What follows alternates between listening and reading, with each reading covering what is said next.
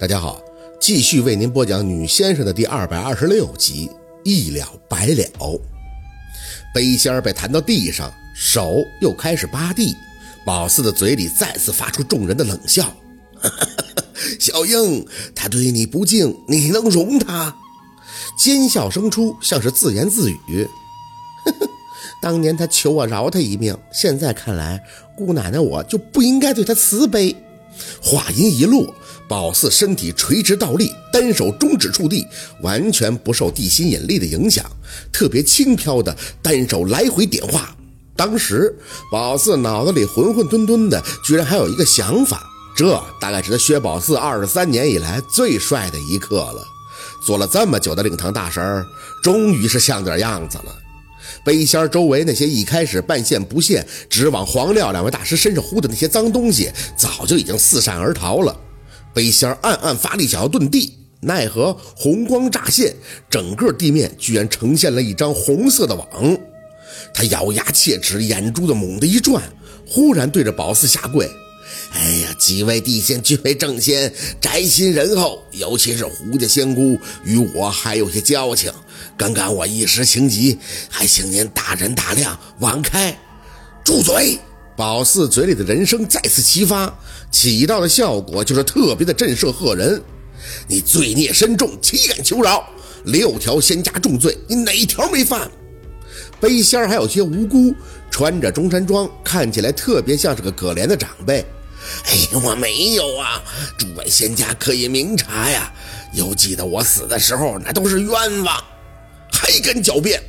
宝四身上的大仙儿根本就不惯他病，嘴里高低起伏的一一列举：无故杀戮常人者，雷诛不赦；心性不正、恶毒至极、修雷法者，雷诛不赦；化为半人或人形奸淫常人者，雷诛不赦；偷盗常人精气、炼丹以致常人死亡伤者，雷诛不赦。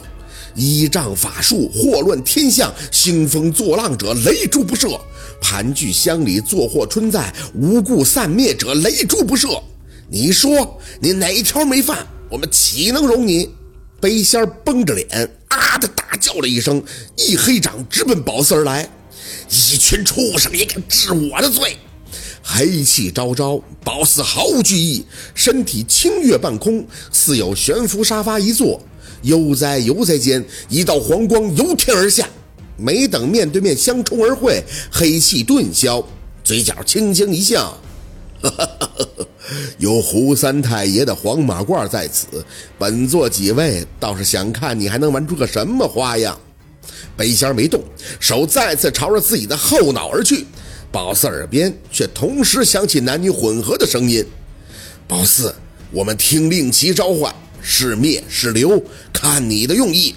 牙一咬，灭，脑子顿时清晰，手朝着后面脖子上的令旗一拔，脚下蹬地，直奔背心而去。那种惶恐的眼神宝四真是好生的享受啊！脚下阵阵生风，宝四竖握利旗，一跃而起，新仇旧恨一了百了。宝四啊！他退着步的脸，忽然就变成了太姥的模样，很慈祥的看着宝四。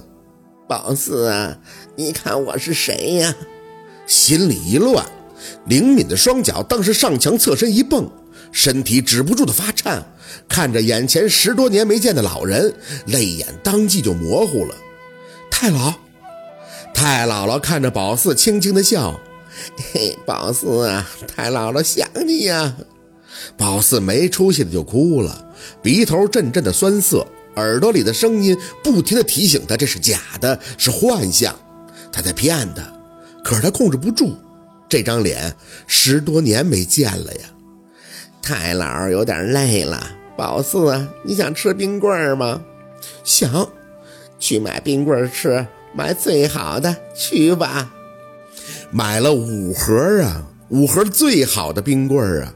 双腿发软的跪地，可是买回来他就走了。太好了，我买了五盒，买了五盒。宝四啊，眼前的老太太依旧很慈祥地看着宝四笑，手慢慢的朝宝四伸过来。来，太姥姥带你回家。我想你呀。宝四看着他大喊了一声，身体却一扑而上，令其对着他的天灵盖噗呲，大力的一插。可是你不是我太姥姥，我太姥姥从来不叫我宝四，她从来不叫我宝四。异常的激动，宝四看着这张午夜梦回里数次出现的脸，他送宝四上山，小心的背过身去抹着眼泪，拦着姥姥不让打他。可宝四那个时候什么都不懂，连句提起的话都不会说。为什么呀？应该告诉他的。宝四不想他去享福，想他一直陪着自己讲一辈子那个张娃子的故事。可是没有应该，没有如果。宝四。别动！陆佩要过来，黄道士和廖大师同时喊住了他，不可功亏一篑。粉红色的脑浆从他头顶流出，太老的那双愣住的眼睛看着宝四，慢慢的、慢慢的再次变弯了。宝四，你杀了我，你杀了你太姥姥了。宝四默默地做了个深呼吸，拿着令旗的手却在大力的下插，嘴里淡淡的应着：“你是那背仙儿，是那老不死的，我杀你一万次我都不心软。”他咯咯的笑起来了，脸终于又变回了原来那个男人。嘿嘿嘿嘿，薛宝四，你还是真够狠呐！宝四冷眼看着他，手上伴着粉红色的浆液还在用力，你逼我的。脑浆子是真多呀，可是过了一会儿就觉得奇怪，天灵盖是元神所在，为什么插下去他还能说话呢？背仙儿像是读懂了宝四的心声，嘴里辣辣的笑着，头开始慢慢的塌陷。你杀不了我！瞪大眼睛，宝四直直的看着他，头对他是被枪毙的，那时候的枪基本上都爆头的。一枪下去，半个脑瓜子都没了，所以他的天灵盖很可能早就碎了。那元神藏在哪儿了？眼朝他身上一瞟，捕捉到他眼底想要遮掩的东西后，迅速的做出判断：脑袋没了，你还有心呢！背仙后退要跑，但宝四的反应速度远高于他，手指炸开，仗着老仙护体，插着就把手掏进了他的心窝，很凉，很黏腻。看吧。这背仙的心都是凉的，刚要大力一抓，背仙却像是放弃挣扎一般的看见宝四。我儿子帮过你，指尖摸到了黑色的巨气，只要再往前探一点儿，他就彻底的灰飞烟灭了。背仙扯着那鲜红的嘴唇子看着宝四笑，要不是他，你二舅早就下来陪我了。他无数次的求我放你家一条生路。而你就是这么对他父亲的，哈哈哈哈哈到这个份上了，他倒无所谓了。张开胳膊看着宝四，来呀，我本就归尘入土，死不死对我来说无意义。你已经坏了我所有的好事了，倒不如给我来个痛快的。来呀，很自然的就想起了秦森的话，给他留个能祭拜他爹的机会。微微的屏气，老仙儿助我！手从背仙的身体里出来，咬破中指，顺着他的额头直接划到下巴，随后大力的敲打他的腋下内肌。惨叫声起，宝四一跃到背仙的身后，弓腿起身，用膝盖痛击其背，直到他嘴里吐出黑色的朝气，身体逐渐变得透明。你！我破你全部道行，限你三月之内拜庙上路，否则阳火化你，夜光欺你。无论八字软硬常人年岁大小，均会克你。我各方山头万万弟子，若三月后还见你游魂飘荡，也绝不留情，留你一缕薄气，还不快滚！胸膛里的低音炮再次响起，半透明状的背心儿摇晃着起身，游丝一般的在空中飘荡。薛宝四，若我再生为人，绝不放过你。你比你二舅更可恶。宝四诡异的牵着嘴角，哼，好啊，我等着。人生要是没个仇敌，那多无聊啊！我不杀你，只是怕脏手。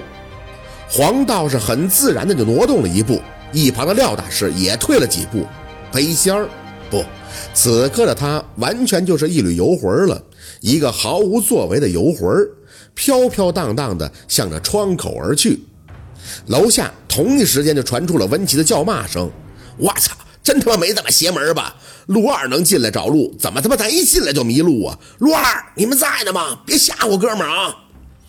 宝四摇晃着坐在地上，身体的寒气、凉气一阵阵的抽离，嘴里默默的念叨：“众仙，我做的是对还是错呀？”你是大神，这都是你的选择，无所谓对错。灭是对的，不灭也是对的。灭是正道，不灭是善心。